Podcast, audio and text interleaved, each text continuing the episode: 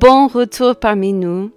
La dernière fois, nous avons vu Dieu conduire le peuple de la montagne de l'instruction au désert de l'épreuve.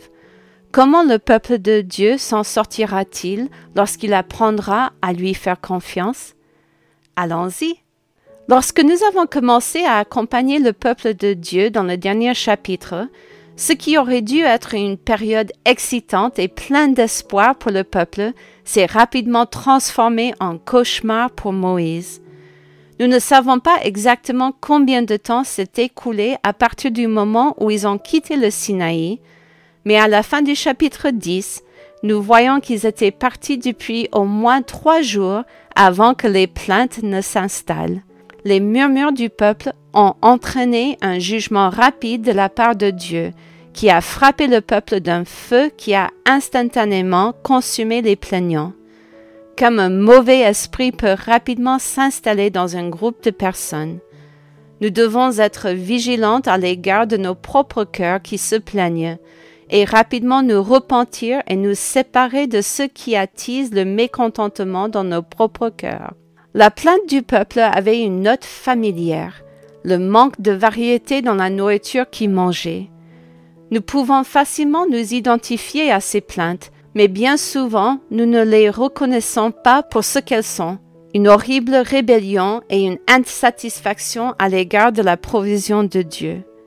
Ils avaient l'impression que Dieu les traitait injustement en leur refusant la variété de nourriture dont ils avaient bénéficié en Égypte.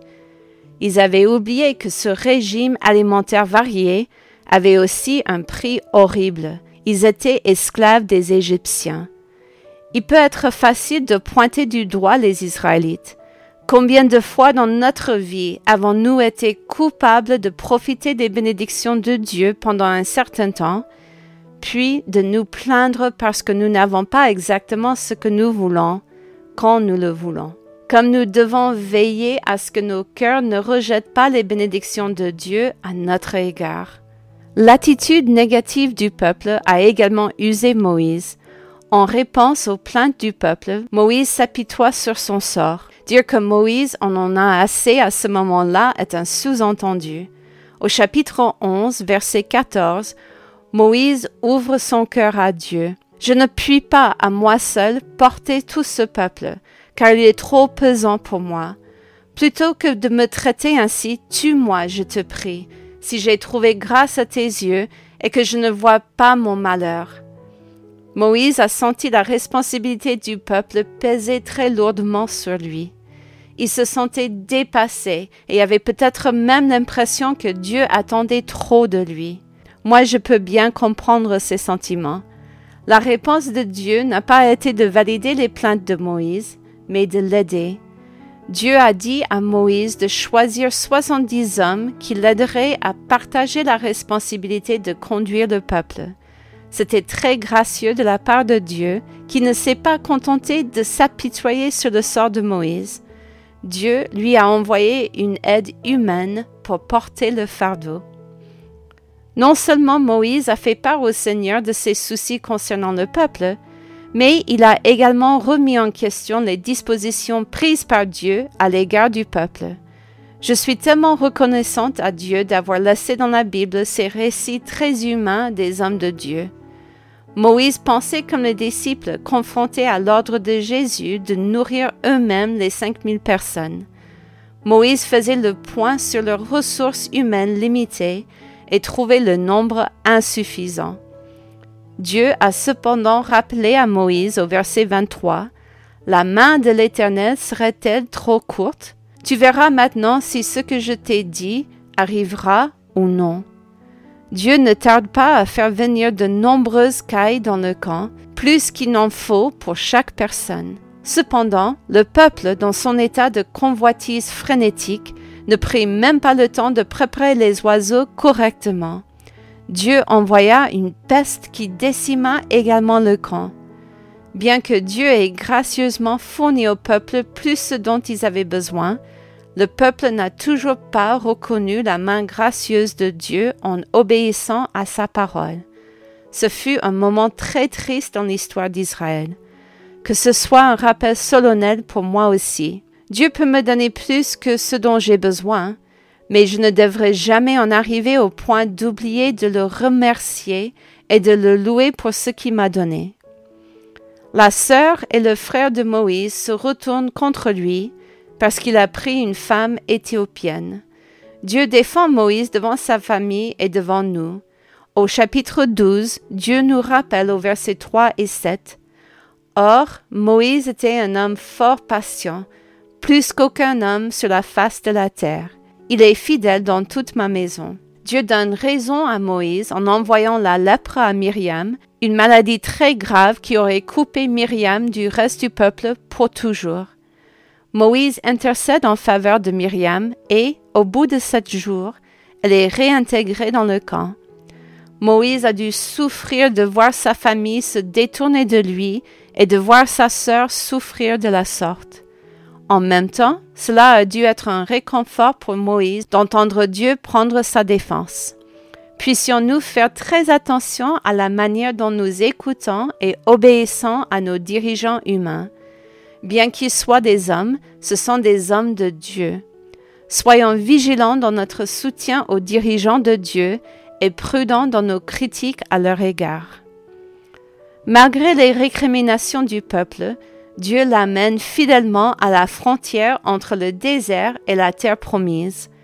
Dieu charge Moïse d'envoyer douze espions dans le pays pour rapporter au reste du peuple le rapport du pays. Moïse leur demande d'étudier la configuration du pays, ses produits et ses habitants. Au bout de quarante jours, les espions sont retournés auprès du peuple et lui ont fait un rapport au chapitre 13, versets 27 à 28. À la vérité, c'est un pays où coule le lait et le miel, et en voici les fruits. Mais le peuple qui habite ce pays est puissant, les villes sont fortifiées, très grandes. Nous y avons vu des enfants d'Anak. Alors que les produits de la terre étaient à la hauteur de leurs espérances, ils avaient très peur de ses habitants. Plus tard, ils ajouteront au verset 32 le pays que nous avons parcouru pour l'explorer est un pays qui dévore ses habitants. Tous ceux que nous y avons vus sont des hommes d'une haute taille. Nous étions à nos yeux et aux leurs comme des sauterelles. Malgré tout ce qu'ils avaient vu Dieu faire en leur faveur dans le passé, les espions ont laissé leur vision des conséquences éclipser ce qu'ils savaient être vrai à propos de Dieu. Caleb et Josué sont la seule exception au rapport des espions. Au chapitre 13, Caleb tente de faire taire les craintes du peuple en les ralliant. Montons, emparons-nous du pays, nous y serons vainqueurs. Caleb avait vu les mêmes difficultés que les autres espions, mais il avait aussi la foi de faire confiance à Dieu malgré les difficultés devant le peuple. Caleb a choisi de croire en la promesse de Dieu de leur donner le pays, malgré les obstacles liés à la taille et à la nature des gens et des villes auxquelles ils étaient confrontés. Notre vision de sauterelle de nos propres ressources limitées est un signe d'avertissement pour nous. Lorsque nous considérons que les défis sont plus grands que notre Dieu, nous sommes déjà vaincus. Cependant, comme nous le verrons dans les jours à venir, les Israélites ont choisi de laisser leur propre manque de foi et leur peur de la provision de Dieu les éloigner de la promesse et de les ramener à l'errance.